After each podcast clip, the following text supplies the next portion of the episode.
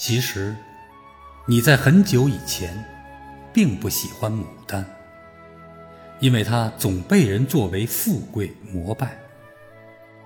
后来，你目睹了一次牡丹的落花，你相信，所有的人都会为之感动。一阵清风徐来，娇艳鲜嫩的盛期牡丹，忽然整朵整朵的坠落。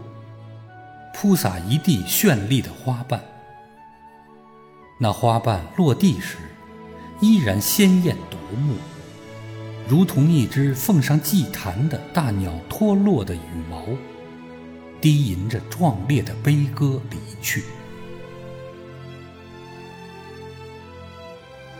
牡丹没有花谢花败之时，要么硕于枝头，要么。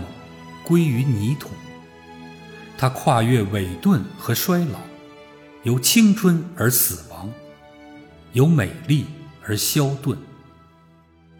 它虽美，却不吝惜生命，即使告别，也要展示给人最后一次的惊心动魄。所以，在这阴冷的四月里，奇迹不会发生。任凭游人扫兴和诅咒，牡丹依然安之若素。它不苟且，不腐旧，不妥协，不媚俗，甘愿自己冷落自己。它遵循自己的花期，自己的规律。它有权利为自己选择每年一度的盛大节日。它为什么不拒绝寒冷？天南海北的看花人，依然络绎不绝地涌入洛阳城。人们不会因牡丹的拒绝而拒绝它的美。如果它再被贬谪十次，也许它就会繁衍出十个洛阳牡丹城。于是，你在无言的遗憾中感悟到，富贵与高贵。只是一字之差，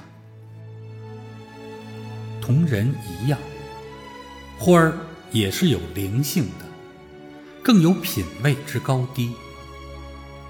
品味这东西，为气，为魂，为筋骨，为神韵，只可意会。